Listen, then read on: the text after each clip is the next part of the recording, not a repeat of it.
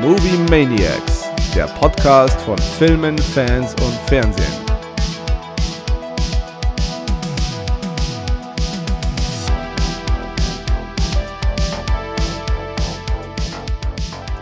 Huhu, Kero. Mahlzeit. Und Und, äh, heute herzlich willkommen zur Gaku-Show, oder? Äh, kann schon sein. Und äh, ihr da draußen auch. Hallo, schön, dass ihr wieder eingeschaltet habt. Ja, ich hab's mir gemerkt mit der persönlichen Ansprache. Hm. Ich äh, wiederhole meine Obszönitäten vom letzten Mal jetzt nicht. Nee. Aber herzlich willkommen. Ähm, Welcome back to the madness. yeah. Magst du gleich auf Social Media hinweisen? Nein, mag ich nicht. Okay, gut, ihr wisst, ihr wisst eh, wie es läuft. unser Auftritt da so traurig ist. Ja, es ist so furchtbar. Ansonsten, ratet uns äh, auf Spotify und weiterempfehlen. Das freut uns immer wieder. Ähm, ja, unser Social Media Auftritt ist echt. Das Da lacht das Herz. erbärmlich. Aber ich, ich habe ja schon gesehen, es gibt so Tools, damit kann man Sachen vorprogrammieren, sozusagen. Dann hätte man die ganze Woche Postings. Aber irgendwie, ich weiß es auch nicht, ich habe immer so wenig Zeit. Ja, das ist ja auch genau mein Problem. Ne, wir können nun hier gleich, gleich mal unser Leid klagen, weil wir alles so. Wie wollen wir dann jemals richtig große Influencer werden? Das wird nix, sag ich dir. Ja. Das ist einfach nur Gelaber auf Lo Lokalniveau. So, so ist das. Na gut. Ähm, nichtsdestotrotz möchte ich meinen Bildungsauftrag ähm, bewahren. Ich habe mir vorher noch bei der Vorbereitung äh, beim Kaffeetrinken Planet Wissen reingezogen. Mhm, ja, Kennst du diese Sendung? Ja, ja, kenne ich. Also Ja. ich äh, bin kein regelmäßiger Schauer, aber ich äh, kenne die Sendung. Ist ganz nett, aber die Inhalte sind halt auch alle sehr, sehr leicht zugänglich aufbereitet. Ja. Auf jeden Fall ging es um KI und äh, ich war dann doch äh, erstaunt. Ich kenne ja den Enkeltrick, aber dass es den KI-Enkeltrick gibt, das wusste ich noch nicht. Und Ja. dass sich dann, ähm, ja, als gut aufgepasst, Freunde, wie ihr euch äh, im Interwebs bewegt. Und zwar ähm, reichen da schon ähm, Tonband, äh, Tonbandaufnahmen, wenn du irgendwelche Sprachnachrichten verschickst oder wenn du irgendwie auf Facebook was hochlädst, bei dem man deine Stimme hört, können die ganz gewieften Hacker sich da dieses äh, Stumm, ähm, diese, also diese Stimmphrase rausziehen und reproduzieren die dann mit einer KI. Dann wird aber auch noch so getan, dass die, die Verbindung schlecht ist, also es hat auch keine sehr gute Qualität und es wird halt Druck erzeugt und damit ruft man dann ähm, sozusagen dann die Oma oder den Opa an und versucht mit dem KI-Enkeltrick da Geld äh, aus der Tasche zu leiern. Fand ich sehr ist, interessant. ist ein Trick, über den Stefan Raab nur lachen kann. Äh, der hat ja vor Jahren schon irgendwann mal die. Dieter Bohlen hat ja mal ein Buch geschrieben über sein Leben und das Mhm. hat er auch selber eingesprochen und Raab hat dann da quasi einzelne äh, Phrasen aus dieser, also von diesem eingesprochenen Mhm. Buch eben auf sein Nipp, also nicht aufs Nippelboard, sondern auf sein Piano gelegt und damit Leute angerufen und zur Weißglut getrieben. Kann ich mal Peter Schmidt sprechen? ja, Mega geil. Ja, genau. Ja. Ist großartig. Voll gut. Ja, auf jeden Fall wurde dann empfohlen, am Telefon sich nie mit den Namen zu melden. Immer erst zu warten, bis dein Gegenüber was sagt. Sehr interessant. Und dann ein Ausblick in die Zukunft. Ähm, und zwar versuchen Forscher gar nicht mal mehr ähm, so auf spezifische Entwicklungen in der Zukunft äh, einzugehen, sondern man entwirft gleich ganze Szenarien. Und äh, das fand ich ganz äh, interessant, dass es im Moment so zwei Szenarien gibt für künstliche Intelligenz. Und zwar das eine, das, also die Katastrophe wäre ein Kastensystem. Und zwar, dass du dann in Zukunft in Häusern lebst, die entweder von Google sind oder von Amazon oder von Apple. Und je nachdem, wie viel Kohle du hast, dementsprechend ist Datenschutz bei dir ein Thema. Also wenn du so ein Apple-Haus hast, dann hast du halt ein datengeschütztes Haus, mit deinen Daten wird gut umgegangen, aber kostet halt viel Kohle. Oder du hast ein Amazon-Haus und da kriegst du halt alles umsonst, äh, kriegst noch irgendwelche Gadgets, aber Daten ist halt dann, Daten, ähm, äh, Datentransparenz und Datensicherheit ist dann eher Pustekuchen. Hm. Mhm. Und das positive Szenario wäre, dass alle Daten transparent sind, jeder eine Datenkompetenz hat und man dann halt in Zukunft nicht mehr zum Doktor muss, sondern dann hat man Sensoren und alles zu Hause und dann wird das alles gemessen und ganz, äh, ganz interessant. Fand ich Die meisten ich. Menschen sollten erstmal mit irgendeiner grundsätzlichen Kompetenz anfangen. Da wäre schon mal Mhm. viel geholfen. Mhm. Sollten wir bei uns selber auch anfangen. Ja, irgendeine Kompetenz äh, sollten wir uns mal beibiegen, das ist richtig. Ja. Gut. Okay. Ähm, soll ich auf meine äh, spärlich gesäten News eingehen?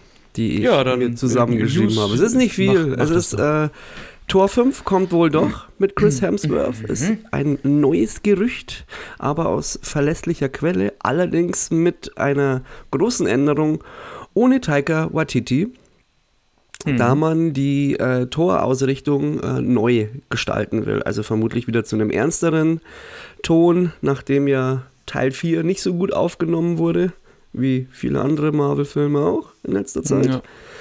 Und ähm, man weiß aber noch nicht, äh, wann der erscheinen wird, weil es bis 2027 ist eigentlich der Marvel-Release-Plan draußen. Da ist kein Tor vorgesehen, also wenn es nach der Agenda geht, wäre es dann 2028 soweit. Gut, dann habe ich gesehen und ich bin mir jetzt gar nicht so sicher, ob sich für mich jetzt nicht ein neues Serienuniversum geöffnet hat. Ab bin ich 25. November gibt es auf Disney Plus Doctor Who. Und ich habe noch keine einzige Folge gesehen. Ich habe keine Ahnung, worum es geht, aber dieser Trailer sah eigentlich ganz cool aus.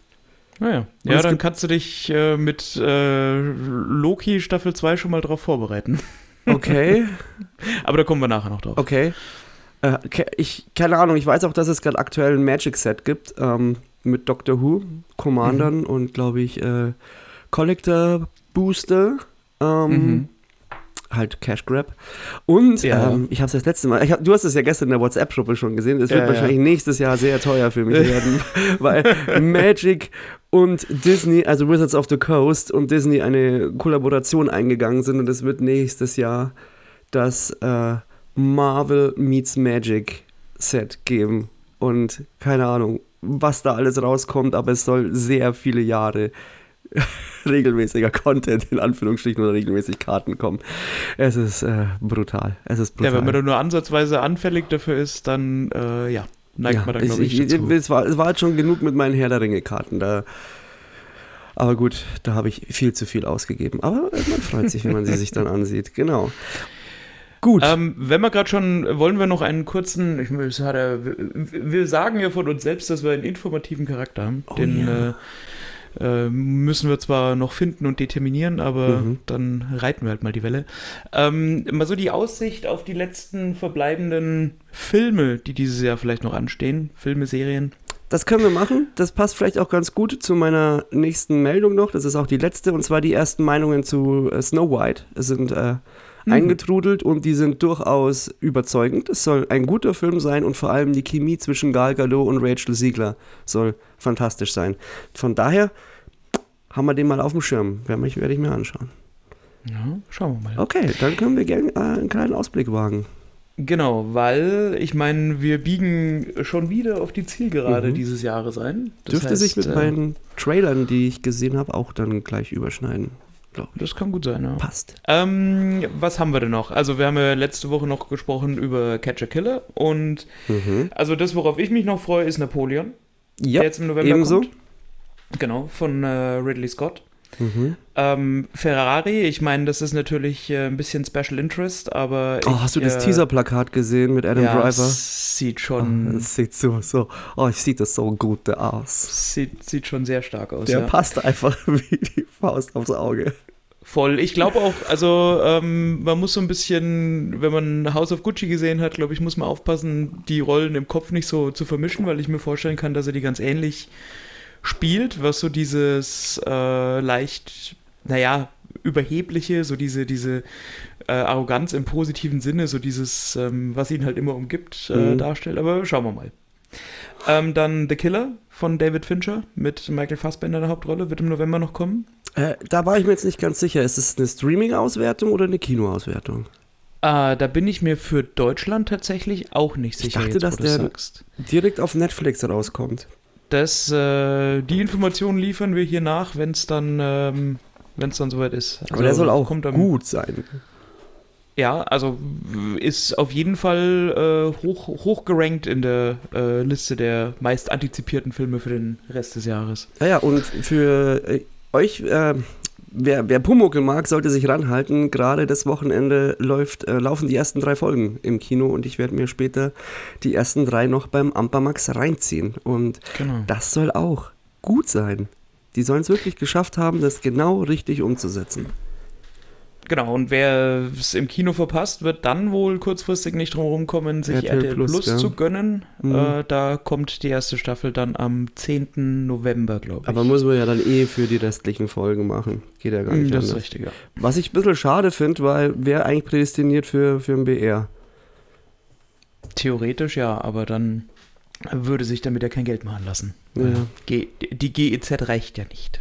Ja, das ist korrekt. Genau. Ähm, dann auch im November wird Saltburn noch kommen. Das ist der, von dem ich letzte Woche schon mal kurz gesprochen habe. Äh, da könnt ihr euch mal den, den Trailer reinziehen. Sieht ganz interessant aus mit Barry Keegan in der Hauptrolle. Ähm, also auch sehr vielversprechend. Mhm. Dann, äh, worüber wir hier auch schon gesprochen haben, The Bike Riders von äh, Jeff Nichols mit Tom Hardy in der Hauptrolle. Mhm. Soll noch dieses Jahr kommen, vermutlich im Dezember. Es ist nur noch kein genaues Datum äh, bekannt geworden. Äh, also wann es losgehen soll. Ähm, was haben wir noch? Poor Things natürlich am 8. Dezember. Wobei da die Frage ist, äh, ob der bei uns die Auswertung dann schon erhält oder ob er bei uns erst nächstes Jahr kommt. Ähm, das weiß ich gerade tatsächlich gar nicht. Äh, aber das schaue ich live nach. Live Research. So ist das. Und, ah ja, genau, nee, bei uns kommt er erst am 18. Januar, also nicht mehr dieses Jahr. Aber was dieses Jahr noch kommt, am 15. Dezember, ist Wonka, über den wir hier auch schon gesprochen haben. Mhm. Das heißt, da könnt ihr schauen, ob was für euch dabei ist und äh, euch äh, dann gegebenenfalls auf ein spärliches oder erfreuliches äh, verbleibendes Kinojahr freuen. Das, äh, Ja, ich würde noch zwei Ergänzungen machen. Da habe ich mir nämlich auch die Trailer reingezogen. Und zwar, ähm, passend zu Halloween kommt am 2.11. It Lives Inside ins Kino. Ähm, das ist so ein klassischer Dämonenhorror, aber so an die indische Mythologie angelehnt. Ähm, spielt am College, geht um irgendwie so ein paar Jugendliche oder primär um, um zwei Mädels und eine von denen trägt so ein Relikt in so einem Glas mit sich rum und da muss wohl dieser Dämon drin sein und der quält halt seine Opfer und äh, dann frisst er ihre Seele. Also besonders innovativ und eine ganz neue Story. Aber scheint, was ich so mitbekommen habe, wirklich mal ein bisschen neueren Twist reinzubringen und gar nicht so schlecht zu sein. Dann kommt am 8.11. der wohl kontroverseste Film des Jahres, aber nicht aufgrund dessen, weil er besonders gut oder besonders schlecht ist, sondern weil er im Hintergrund so viel Störgeräusche veranstaltet hat und zwar ähm, von Alejandro Monteverde, äh, Sound of Freedom mit Jim äh, Caviezel, wenn man ihn so ausspricht. Hast du von dem Film gehört, Caro? Hm, Ich habe nur, also ich habe den Trailer nicht gesehen, ich habe nur quasi das Thumbnail gesehen. Okay, also im Endeffekt geht es darum, um ähm, den, also um Tim Ballard, also die gibt es äh, in Wirklichkeit, also ist eine reale Person, die hat beim Heimatschutz gearbeitet und der gründet dann eine eigene Organisation zur Rettung verschleppter Kinder. Das hat er auch relativ hochstilisiert. Das ist auch, ich jetzt von einem Hype zu sprechen, ist jetzt ein bisschen äh, übertrieben, aber der Dude hat sich schon selber ganz gut äh, ähm, inszeniert und der Film soll eigentlich auch gar nicht so schlecht sein und der behandelt halt vor allem Tim Ballards Oper Operationen, äh, ich glaube vor allem in Kolumbien und hat aber ziemliche Störgeräusche ausgelöst, weil Jim äh, Caviezel sich äh, ein bisschen mit den Qaanons äh, sympathisiert hat und auch einige ähm, Verschwörungstheorien verbreitet hat. Und man ist dann, und Trump hat auch den Film ähm, supported und man hat, ist da schon auf dieser Welle ziemlich stark gefahren. Man hat so eine Special, äh, Special Ticketing äh, rausgehauen und zwar konntest du einfach Tickets kaufen für Leute, die sich kein Kinoticket kaufen können. Und damit ist der Film in Amerika unfassbar hoch in die Charts eingestiegen, aber die Kinoseele waren einfach leer. Und ja, und der Film wird jetzt vor allem aus der Verschwörungsecke ziemlich äh, krass äh, gehypt und von den Republikanern. Das ist so mal das Ganze außenrum. Wer sich dafür mehr interessiert, äh, David Hein hat da ein Thema, also hat dann ein komplettes Video zu dem Thema gemacht. Und der Film selber soll aber gar nicht so schlecht sein. Und werde ich mir aber wahrscheinlich auch zu Gemüte führen, weil es mich. Äh, auf jeden Fall ist mein Interesse geweckt worden. Allein schon zu Recherchezwecken. Genau. Und dann, was ich äh, zwar wusste, dass es kommt, aber dann wieder total vergessen habe und gerade vorher den Trailer gesehen habe und jetzt niemals gedacht hätte, dass ich sagen werde, wow, krass, ich glaube, das wird richtig geil und zwar das Biopic über Milli Vanilli, Girl You Know It's True. Ja, stimmt. Ich hab- äh, da habe ich die Woche auch davon gehört, ja. Ja, ich habe den Trailer gesehen, der ist mit Matthias Schweighöfer Hm. und das sieht super witzig alles aus. Es ist, schaut auch von den Bildern total geil aus. Tonal switcht der Film dann zwischendrin so in, in, in ein Drama über. Es werden so Fässer aufgemacht, auch wie Rassismus.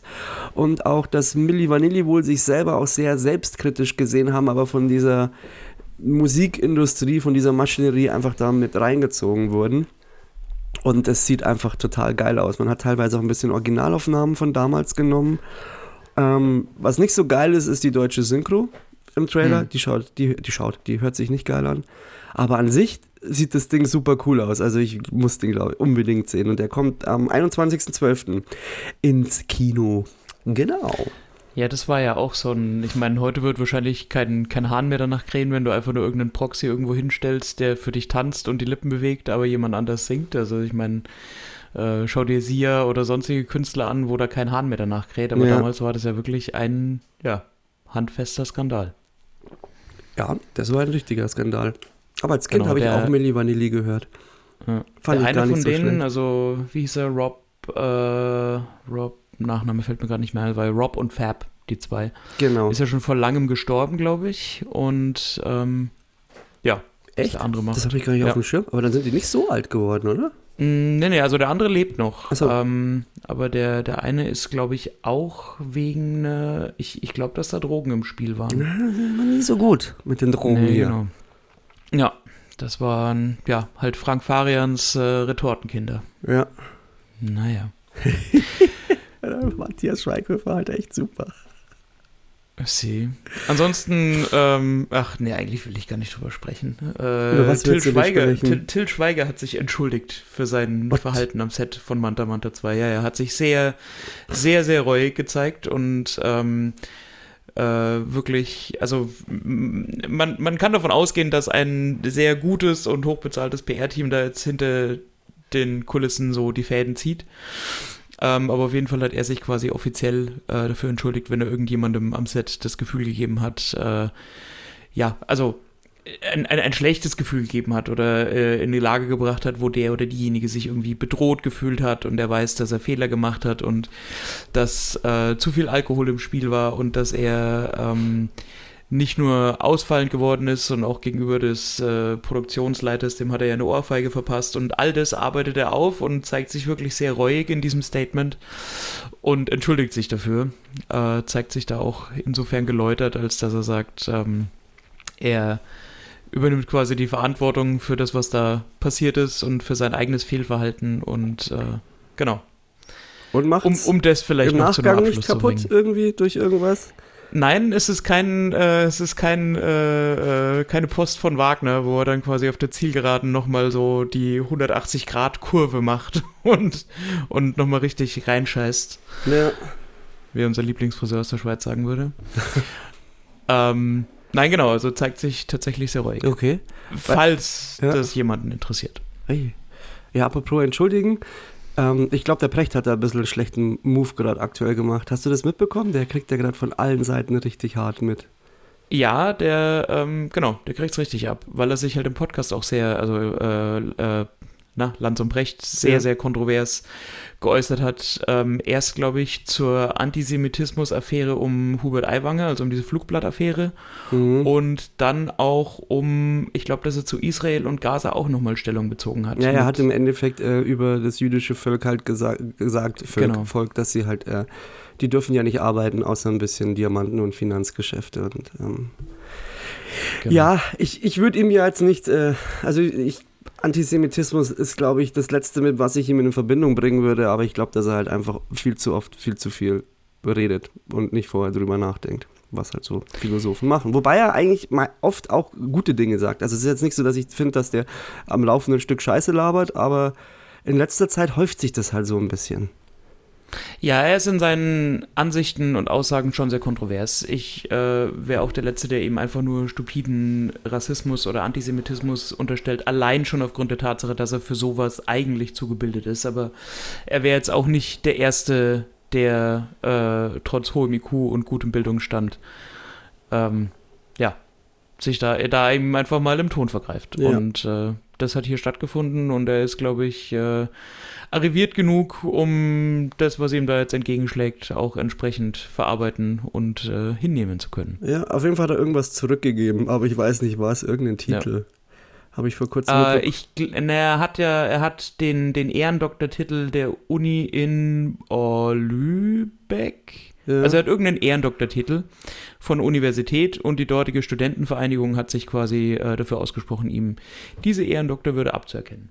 Oh, okay. Ja, das geht ja gerade richtig. Äh, Also da gibt es ja jetzt Petitionen, dass Genau. der Podcast abgesetzt wird, die intellektuellen Dämmerung, das ZDF prüft jetzt ja, wobei man da auch sagen Alter. muss, wenn, wenn sowas der Fall ist, dann äh, schlägt das Emotionsseismograph doch immer sehr heftig aus Ja. und ähm, das verschwindet dann aber auch sehr oft wieder in Der der. Fernsehrat lässt Belanglosigkeit. Prüfen.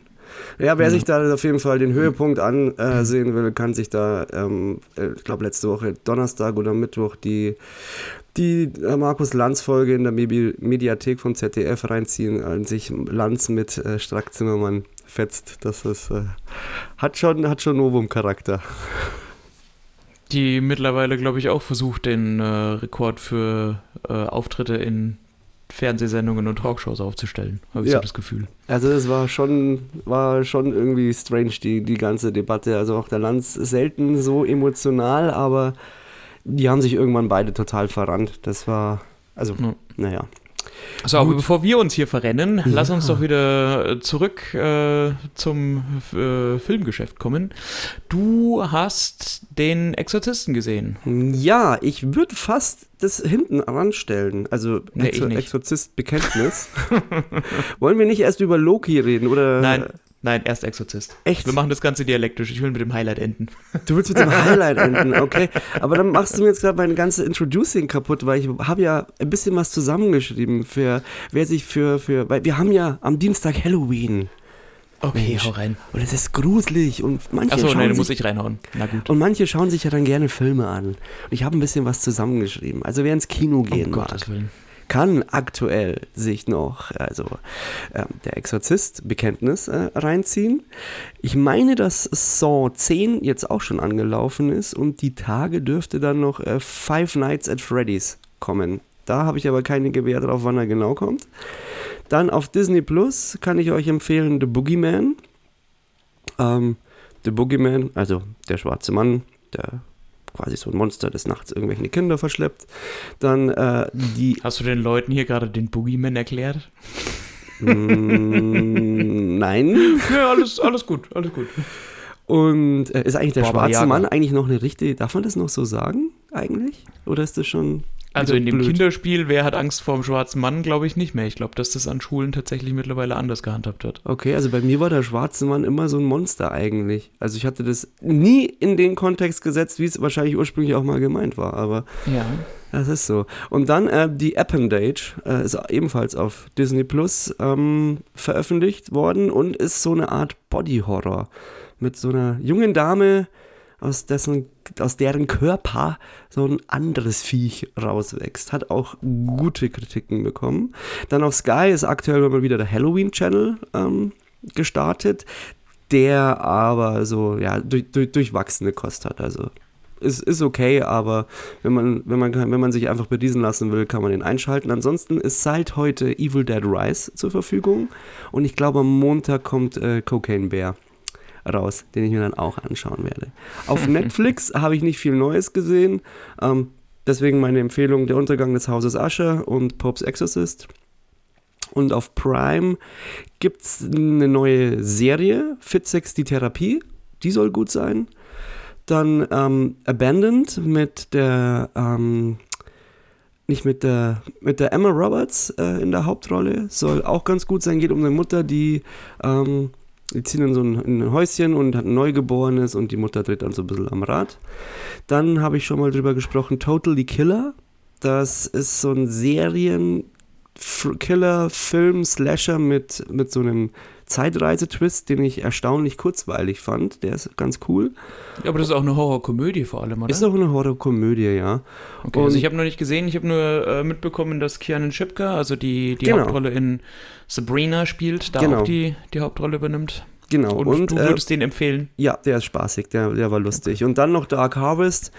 Ähm, ja, ist auch so ein Slasher-Film mit, mit Kornfeld-Bezug. Und äh, die Kritiker fanden den alle beschissen, aber anscheinend dieses, dieses ähm, Viewer-Rating ist aber eigentlich ganz gut. Und ansonsten, tja, wer, die Folge kommt ja erst morgen raus. Ähm, morgen Abend, beziehungsweise Sonntagabend, kann man sich tot äh, auf dem Nil reinziehen mit Hercule Poirot auf Sat 1. Dann ab 12 auf Pro 7 kommt Gothica und A Panic Room. Ansonsten ballert RTL 2 ab 12 alle drei, nee, all die ersten beiden Hostelteile durch, die werden aber sicherlich geschnitten sein. Ähm, Omen 2 kommt auf Tele 5 um halb eins und der Hexenclub kommt um 10 auf 6. Den fand ich eigentlich immer ganz gut. Und ansonsten verhält sich's mit der Halloween. Diese Folge wird gesponsert von der TV-Spielfilm. Ja, genau. Ansonsten, was kommt denn noch? Terminator Dark Fate kommt am Montag auf, auf äh, beim großen ZDF Montagskino. Dann Species auf Kabel 1 und äh, genau Eli Roths äh, Gruselserie Ghosts, der Albtraum beginnt, aber kommt bloß mitten in der Nacht um halb fünf auf Tele 5, also vielleicht ist gar nicht so gut. Ja, schau und- dich lieber Hostel an. naja, schau's lieber Hostel an. Ansonsten, an Halloween selber kommt Beetlejuice auf Kabel 1, danach kommen die Gremlins 1 und 2 und was ich aber empfehlen kann, und zwar um 10 läuft Freaky, Körpertausch mit Blutrausch. Das äh, läuft auf Nitro und das ist auch eine Horrorkomödie, aber die ist unfassbar lustig. Und zwar ist das ja im Endeffekt, ähm, kennst du Freaky Friday? Diese, also diese Klasse, wenn du in einem fremden Körper aufwachst? Ja, ja. Genau, klassisches Thema. Ähm, Jugendlicher, ähm, 16 Jahre alt, äh, wacht, am nächsten, wacht am nächsten Tag in der Früh auf und äh, ist im Körper von einem Serienkiller drin. Und genauso sein Gegenüber und das Pendant dazu. Und es ist super witzig mit Vince Vaughn in der Hauptrolle und es ist, es ist einfach unfassbar witzig. Das war ein richtig guter Film, also den kann ich jedem empfehlen. Und somit habe ich es dann auch mit meinen, mit meinen TV-Tipps für Halloween. Dann können wir jetzt zu dem Exorzisten kommen. Believer.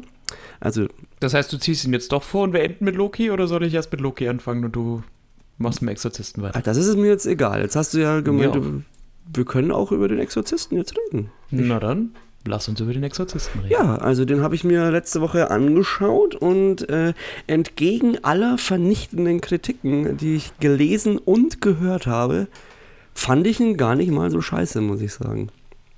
Mhm, da stellst du dich, also da kämpfst du natürlich komplett gegen die Linie all derer, die Ja. den Film bisher bewertet haben. Es gibt nur eine einzige, die den Film auch positiv bewertet und das ist die von Horrorzeit, aber die spricht ja auch von, dass es ein wirklich guter Film ist. So weit gehe ich ja jetzt nicht. Also ich sage jetzt nicht, dass der unfassbar geil ist und super gut, sondern er ist einfach gar nicht so scheiße, wie ich es gedacht habe. Das ist Okay. so, fangen wir mal an, was mir gut gefallen hat. Ich fand, dass sie ähm, versucht haben, das Ganze in ein modernes Gewand zu stecken und sich auch Gedanken gemacht haben, wie kannst du überhaupt heutzutage eine Besessenheit irgendwie noch äh, in, ja, so verpacken, dass es interessant ist. Und man wählt halt da im Endeffekt den Weg, dass Kinder, also es geht ja um zwei Jugendliche, der Dame mir natürlich mal wieder empfallen ist. Das geht ja bei mir immer sehr schnell. Äh, ko konnte mir nur den, den Namen vom Vater merken. Der hieß nämlich Victor.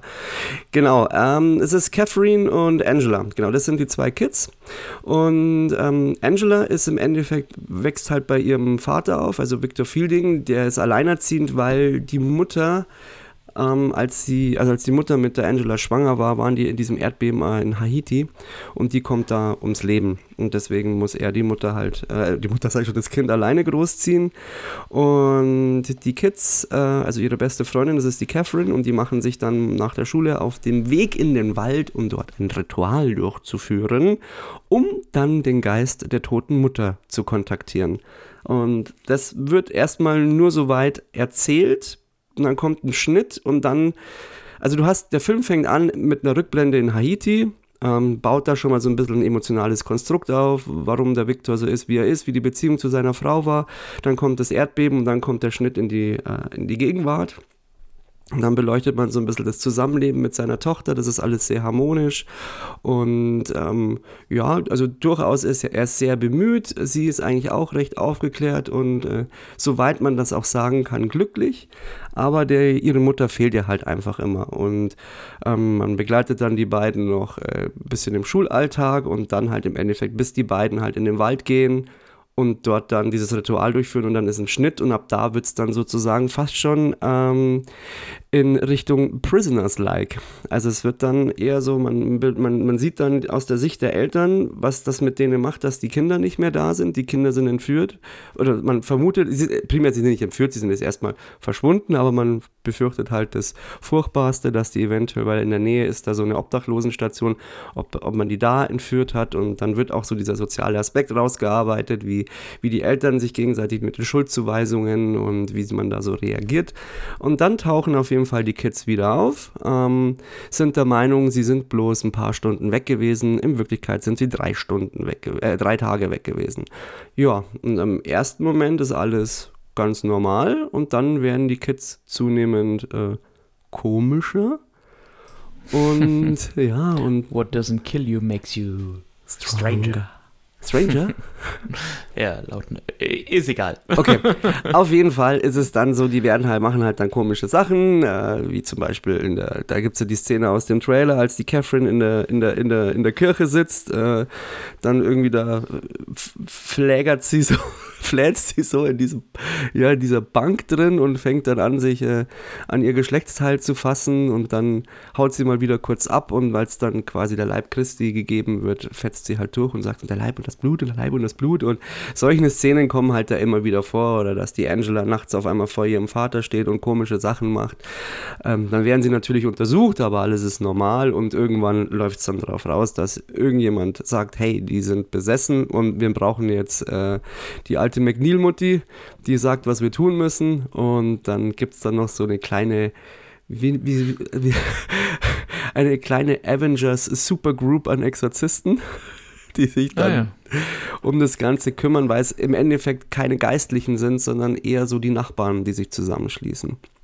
Okay, die Impeccable Demon Slayers oder was? Sozusagen. So, das ist so im Großen und Ganzen so die Handlung. Und das fand ich gar nicht mal so schlecht.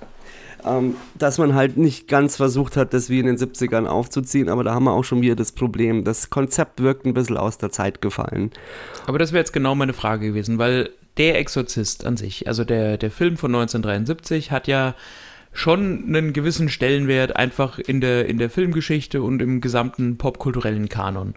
So, und alle Ableger davon sind ja jetzt eigentlich über die Jahre immer nur belächelt worden, weil keiner mehr so wirklich an diesen, diese Atmosphäre, die der erste einfach genau. versprüht hat, ranschmecken konnte. Und da ist jetzt die Frage, jetzt 2023, also 50 Jahre später, wie schneidet noch ein Exorzistenfilm da ab? Also gerade im, im, im Vergleich, was ist so der Anspruch? Wo will man mit dem Film hin? Das Problem ist, das Thema, also ich finde, das, das, das Genre ist einfach durch. Du kannst ja. da keine neuen Ansätze mehr bringen. Man hat hier versucht, einen neuen Ansatz zu bringen, aber sobald es dann um den Exorzismus geht, ist es halt für den Arsch. Also komplett für den Arsch. Also was heißt komplett für den Arsch, aber weitestgehend, weil das, das, was den Exorzisten ja damals ausgemacht hat, das ist, gut, der ist jetzt vielleicht nicht am besten gealtert, das muss man schon sagen. Ich, ich glaube, glaub, meine Schwester hat ihn gesehen, die fand ihn okay. Ich glaube, du kannst beim Exorzisten nicht mehr jeden hinterm Ofen hervorlocken, aber ich finde, an den wichtigen Stellen ist er immer noch knallhart. Und ähm, zu, vor allem in den 70ern war das knüppelhart, was da gesagt worden ist. Ähm, und was den ja, ich glaube, ja. Der, der, der Punkt, gerade weil, weil du eben die, die 70er ansprichst, was ja, glaube ich, der große Unterschied ist, ist ja einfach, dass äh, vor 50 Jahren einfach Social Media, Popkultur und äh, so dieser Nachrichtenstream in der Art und Weise einfach noch nicht verfügbar war. Und du in der damaligen Zeit ja dann auch solche Beispiele hattest, wie zum Beispiel Anneliese Michel etc., ja. wo der Film ja einfach noch viel mehr Realitätsbezug irgendwo evoziert hat, weil man sich eben nicht so ganz sicher sein konnte. Gibt es da irgendwas zwischen äh, Himmel und Hölle oder irgendwelche übernatürlichen Dinge, die man nicht ganz begreifen kann? Ähm, wo äh, so ein Film dann halt auch wirklich genau in diese, in diese Schnittstelle passt. Ja. Und ich meine, die, die Kirche tut da natürlich auch ihr Übriges, indem man einfach sagt, ja, die katholische Kirche hat eine eigene Exorzismusabteilung letztendlich. Äh, mit, weißt schon, Sachbearbeitern, Buchhaltung, Ja, ne? Äh, Passierschein 8, 30 doppelte Ausfertigung. Das, ja. und Haupt- das ist halt ja, was, also diesen, nur, also diese Atmosphäre erzeugst du heute halt einfach nicht mehr, weil die Leute halt einfach den, so diesen Realitätsbezug da einfach nicht mehr haben, glaube ich. Ja, ich mein, das, was beim, da, beim Original schon gut funktioniert hat, dass du halt ähm, zwischen Reagan und ihrer Mutter halt behutsam eine Beziehung aufgebaut hast, die weite Teile des Films einnimmt und dann auch dieses Mutter-Tochter-Verhältnis ein Stück weit immer mehr zerbricht im Laufe des Filmes. Du hast dann den Pater Damien Karras, der eigentlich seinem Glauben abgeschworen hat ähm, oder seinen Glauben verloren hat aufgrund der Sache mit seiner Mutter und einfach ein gebrochener Charakter ist. Das sind auch Dinge, die damals nicht so offensichtlich auserzählt wurden. Das haben sie jetzt zum Beispiel im, im Exorzismus Believer oder äh, Bekenntnis ist es im Endeffekt so, da muss dieser Viktor muss bekehrt werden. Er muss zu seinem Glauben finden und er ist dann eigentlich auch der Typ, der dann so das irgendwie maßgeblich mit regeln kann. Und das wird halt dir schon sehr aufs Auge gedrückt. Auch die ganze Kirchenkritik wird dir auch sehr, also sehr offensichtlich im Believer erklärt. Im Original ist es einfach so, du siehst die Bilder und du siehst einfach jeder, der da drin ist. Und sei es Max Südow als Exorzist, genauso wie, ähm, also der, der Charakter ähm, Damien Karras, das sind ja zerbrochene Personen, das sind Personen, die aufgrund ihres Glaubens äh, zer zerrüttet sind. Und im Endeffekt Damien Karras ja auch aufgrund dessen dann am Ende des Films auch stirbt. Und ja, und was man halt auch sagen muss, der, der, Exorzist hat ja damals dieses Bildrepertoire, das hat der geschaffen. Und seitdem jeder andere Film versucht, ich weiß zwar nicht warum, aber sie kopieren halt einfach dieses Bildrepertoire. Man kann sich da auf nichts anderes mehr zurückbesinnen. Man hat es jetzt beim, beim neuen Exorzisten versucht zu ändern, indem man halt auch einfach ähm, zwei Besessene hat und man eben jetzt keine Pfarrer hat oder es gibt schon einen Pfarrer, aber mit dem wird eher der Boden aufgewischt und es dann eigentlich eher die Nachbarn sind, die diesen Exorzismus durchführen. Das ist schon ein neuer Ansatz, aber irgendwie funktioniert es auch nicht so ganz. Das ist, weil sich da halt wieder so repetitiv anfühlt, wie wir es halt schon in zig anderen Filmen haben. Und was ich ja persönlich immer so gut fand, ähm, oder was mich am Exorzisten halt, oder wenn ich einen Film über Exorzismus sehe, eigentlich sehen will, ist so ein Dämon, der halt eigentlich mit äh, ja, den, den Vertretern Gottes oder mit den Menschen äh, in, in den Konflikt tritt und halt einfach so, so, so, so hintenrum ist, die, die Leute ausspielt, einfach böse ist. So dieser, dieser ganz klassische Kampf, gut gegen böse. Und da finde ich, sind die Filme auch meistens oft zu zahm.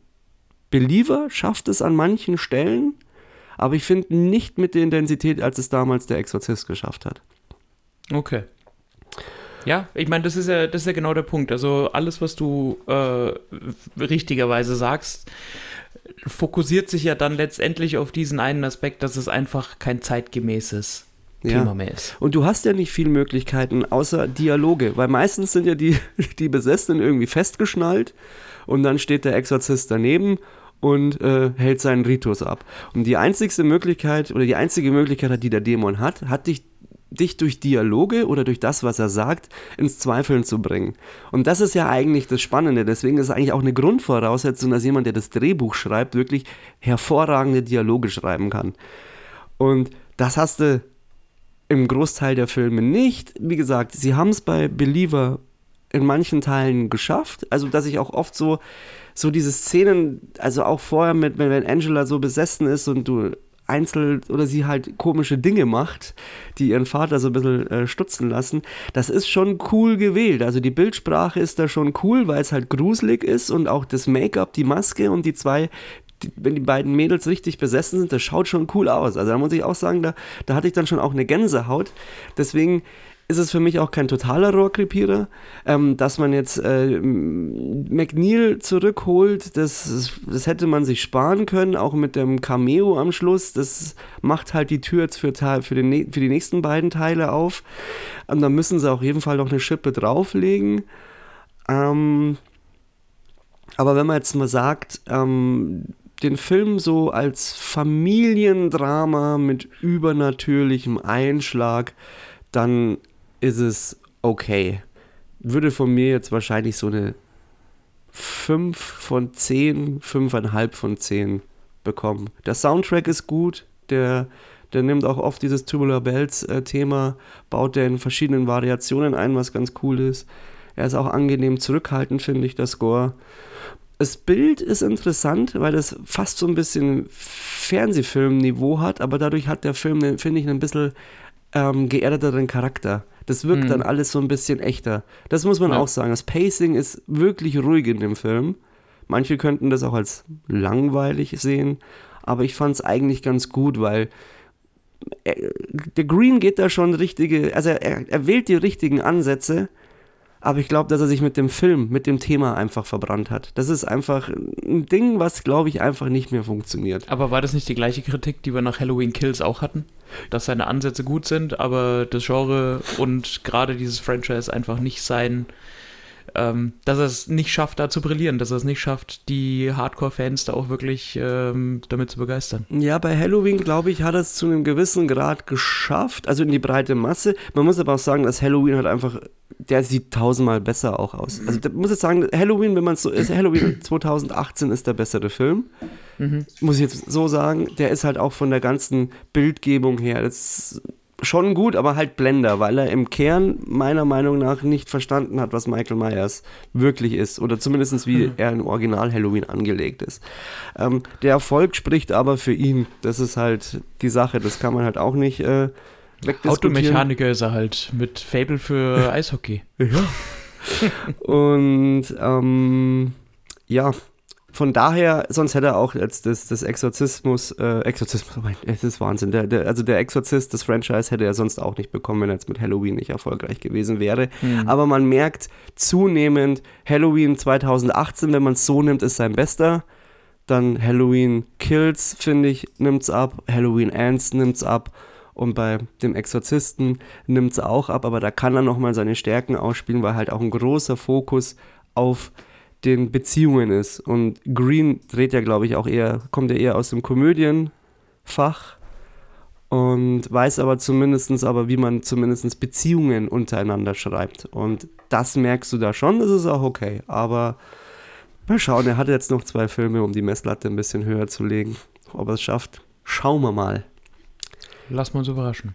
Aber wenn du sagst, äh, so ein Film lebt oder scheitert ganz oft an den hochklassigen Dialogen, dann ist die Takeaway-Message ja eigentlich, dass es Zeit ist für einen Exorzisten von, äh, äh, von äh, Quentin Tarantino. Zum Beispiel, aber dann wird halt nur Oder? noch gelabert. Ja, da wird sich dann wahrscheinlich während dem Exorzismus drüber unterhalten, welches Sandwich jetzt unten in der Küche liegt oder so. Genau, da schnappt sich der Priester erstmal einen Ohrensessel und dann nimmt er Platz und davon ja, reichlich. Und dann geht's was rund. ich halt nicht so ganz verstehe, also zum einen, weil ich ja das Gefühl auch hatte, es ist ein bisschen aus der Zeit gefallen, warum versucht man nicht einfach ähm, das ganze Thema mit psychischen Krankheiten mehr gleichzusetzen und vielleicht auch immer so den Zweifel zu hegen, ist die Person wirklich besessen? Weil das ist meistens in Exorzismusfilmen so, dass dann doch eigentlich irgendwann der Turnaround ist, ja, ja, das ist schon, die ist schon eindeutig vom Dämon besessen.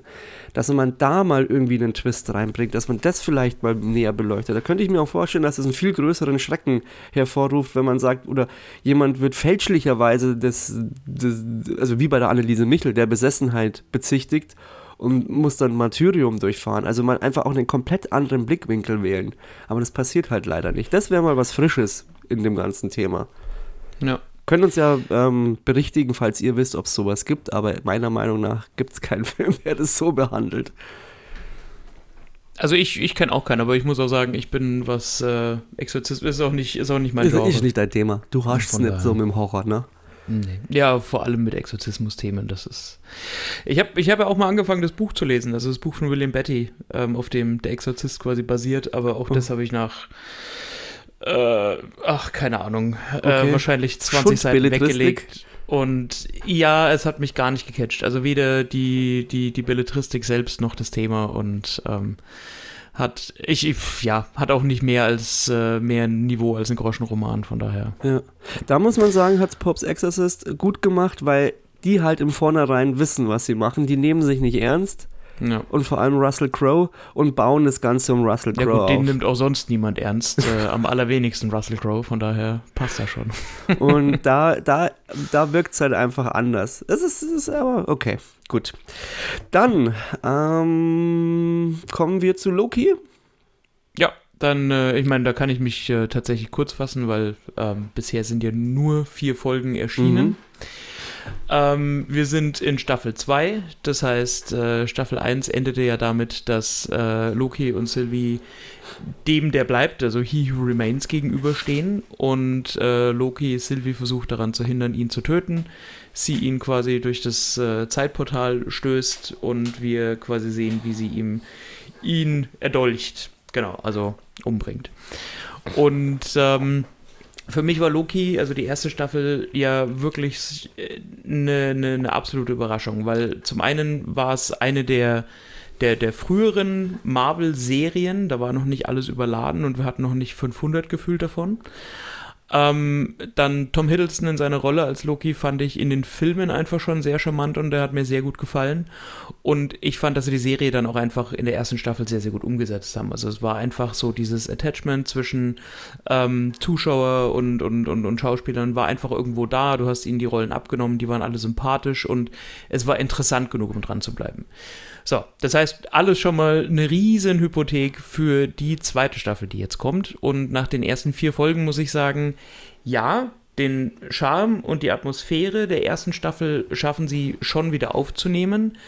Aber sie machen es halt einfach aufgrund der vertrauten Mechanismen, also des Zusammenspiels zwischen äh, Tom Hiddleston und Owen Wilson ähm, der Einführung, und ich meine, das ist mit Sicherheit das, was äh, der, der größte und, und frischeste Faktor jetzt in der zweiten Staffel ist, äh, von äh, Kihui Kwan in seiner Rolle als Ouroboros oder OB, der tatsächlich für viel frischen Wind sorgt und die zweite Staffel ja quasi schon im Alleingang so wirklich ein bisschen, also am, am Leben hält, in Anführungsstrichen.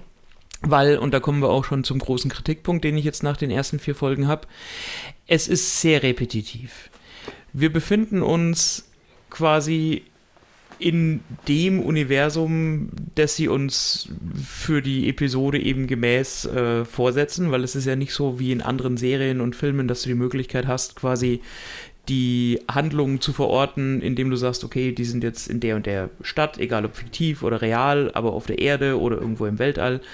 Ähm, deswegen ist der zentrale Ankerpunkt in der Serie ja die TVA. Also diese, sagen wir mal, Agentur, die sich letztendlich damit befasst oder darum kümmert, dass die unterschiedlichen Zeitachsen eben nicht zu weit auseinanderlaufen, sondern dass sich alles eben um diese Haupt-Timeline äh, im Endeffekt dreht. Und dann marschieren wir quasi von Episode zu Episode in unterschiedliche Universen zu unterschiedlichen Zeiten und da ist das, was ich vorhin meinte, wer äh, sich auf Doctor Who freut oder Doctor Who schon gesehen hat, wird sich hier zwangsläufig daran erinnert fühlen, weil du im Prinzip jetzt so diesen Charakter hast, dass sie Ermittlungsarbeit und Detektivarbeit machen in unterschiedlichen Zeiten und in unterschiedlichen Universen. Also ähm, es ist momentan eine sehr lustige und humorvolle äh, CSI-Sherlock Holmes-Folge, vor allem wenn Owen Wilson und Tom Hiddleston quasi als Gespann unterwegs sind. Ähm, deswegen droht sie jetzt nach vier Folgen so ein bisschen, naja, einfach sich zu wiederholen und, und wie ich gerade schon gesagt habe, repetitiv zu werden. Ähm, aber die DNA ist da, ist, ähm, die, die Atmosphäre ist da. Wir sehen Mr. Minutes wieder, also den wohl charmantesten digitalen Wecker seit, ähm, fuck, jetzt fällt mir das Ding aus der, der Name von dem Ding aus der Sesamstraße nicht ein. Naja, ähm, auf jeden Fall, das ist auch noch so ein Lichtblick. Mhm. Und insgesamt bin ich momentan so bei einer 7 von 10 und hoffe, dass sie in den verbleibenden äh, Folgen das noch so ein bisschen, noch so ein bisschen aus der, aus der, aus der Taufe heben. Aber es bleiben halt auch nur noch zwei Folgen in der zweiten Staffel. Deswegen okay. schauen wir mal, wie es wird. Ja, ich bin da aktuell raus. Hm. Marvel Fatigue. Ja, ja. Ja, ich meine, die hat bei mir schon auch ihre Spuren hinterlassen, das muss ich sagen, aber ähm, mir bedeutet dieses, äh, dieses Universum und gerade so die, die ursprünglichen Avengers schon noch einfach zu viel, als dass ich das einfach ignorieren könnte. Ähm, ja. ja gut, deswegen, da kommt ja gerade aktuell doch ein bisschen was in Bewegung, weil ja jetzt auch dieser, nennen wir es, Soft Reboot stattfinden mhm. wird. Und man ja jetzt auch gesagt hat, dass man eigentlich jeden Charakter auch wieder zurückholen könnte, was vermutlich ja. auch passieren wird. Ja, ich meine, was man dazu vielleicht auch noch sagen muss, ist, äh, in, in, also man hat mit äh, der zweiten Staffel von Loki ja insofern schon, ist man ja ein Risiko eingegangen, als dass man überhaupt gesagt hat, man strahlt sie so aus, wie sie ist, weil ähm, He Who Remains wird eben von Jonathan Majors gespielt, also der ja im Prinzip auch den Antagonisten in äh, Ant-Man Quantumania gespielt hat. Und dann ist ja im Prinzip erst dieser ganze häusliche Missbrauchsskandal und die Vorwürfe ähm, aufgekommen und auch seine, ähm, sein, sein, seine vorübergehende Inhaftnahme und dann gab es, beziehungsweise gibt es da jetzt diesen Rosenkrieg, weil man seine, ähm, seine Partnerin, also Grace Jabari, auch äh, äh, zumindest kurzfristig in Haft genommen hat. Und es ist einfach eine riesen Schlammschlacht. Und mit sowas kann, will und darf sich der Disney-Konzern, wenn er ernst genommen werden will, ähm, gerade als äh, Heimkino-Lieferant äh, für Familien mhm. ähm, einfach nicht behängen. So, das heißt, das ist natürlich was, was über dem Ganzen so ein bisschen schwebt. Also jetzt nicht nur über der zweiten Staffel von Loki, sondern über dem Marvel Cinematic Universe als Ganzes. Und natürlich tut man dann gut daran, nachdem der eigentlich geplante Reboot mit Ant-Man ja so katastrophal in die Binsen gegangen ist, hier jetzt vielleicht nochmal wirklich alle an einen Tisch zu setzen, die Köpfe zusammenzustecken und zu sagen, okay Kinder, wie können wir das Ganze hier jetzt wieder in geregelte Bahnen lenken, weil ansonsten wird es so enden, wie sich jetzt abzeichnet, dass äh, Marvel einfach aufgrund der absoluten Redundanz irgendwann in der Bedeutungslosigkeit verschwindet, weil es einfach viel zu viel gibt und nichts mehr auch nur ansatzweise von Bedeutung ist. Ähm, und das gilt es in meinen Augen zu verhindern, aber das müssen die Damen und Herren in Hollywood schon selber hinkriegen. Ja. Genau. Das ja, so viel zu Loki. Also wie gesagt, die zweite Staffel, sechs Folgen sind es insgesamt, vier sind bis jetzt auf Disney Plus erschienen. Ähm, wir erleben im Prinzip all das, was in der ersten Staffel Loki, also auch diese, nicht nur diese, diese Zerrissenheit seiner Person in den verschiedenen Zeitstrahlen und Universen, sondern auch so seine innere Zerrissenheit mit seinen Gefühlen für Sylvie und sein, ähm, sein, sein, seinem Streben nach äh, danach Bedeutung zu erlangen und, und so diesen, diesen inneren Enthusiasmus, den er ja hat und dieses äh, Erfolgsstreben, all das spielt schon eine Rolle und ähm, wird auch entsprechend gut verkörpert. Und es ist auch sozialkritisch und es gibt auch sehr schöne Szenen, wenn äh, Hiddleston und Wilson quasi so in der Cafeteria sitzen und Keyline Pie futtern und sich über die Bedeutung von Zeit und Universum und äh, dem Menschen darin äh, unterhalten. Also es hat schon auch seine Highlights, aber es ist insgesamt ähm, muss sich die Folge bisher, äh, die Serie bisher den Gefallen, äh, den Vorwurf gefallen lassen, äh, sehr viel Zeit mit Belanglosem auch zu vertändeln. Genau. Jo. Ich kann leider ansonsten, nichts dazu sagen. Ja, an, an, ansonsten ähm, schaut es euch an, gerade wenn ihr die erste Staffel gesehen habt, ähm, empfehle ich euch auch die zweite zu gucken. Und äh, ja, lasst uns gerne wissen, was ihr davon haltet. Ja, genau. Ja, ich glaube, dann hätten wir es für heute auch mal wieder. Tschö. Kurz und knackig. 55 Minuten wären es. Siehst du mal. Heute mal unter einer Stunde. Ja, die letzten fünf Minuten müssen wir jetzt auch nicht mehr mit redundantem Gelaber füllen. Nein. Insofern, vielen Dank äh, fürs Einschalten. Ihr Ficker, jetzt habe ich es doch gesagt. Mm. ähm, nein, äh, cool, dass ihr einschaltet. Der sonst Danke so kultivierte Kero. Super kultiviert, aber mhm. ab und zu bricht es einfach mal aus einem heraus. Ähm, ja, eine flotte Woche und bis ja, nächsten habt, Sonntag. Habt schönes Halloween. Ähm, Macht es euch gemütlich, habt einen schönen Feiertag. Ähm, genau. Schnitz, von, schnitzt ein paar Kürbisse. Genau. Und von daher bis nächste Woche, Freunde. Macht es gut. Ciao. Ciao.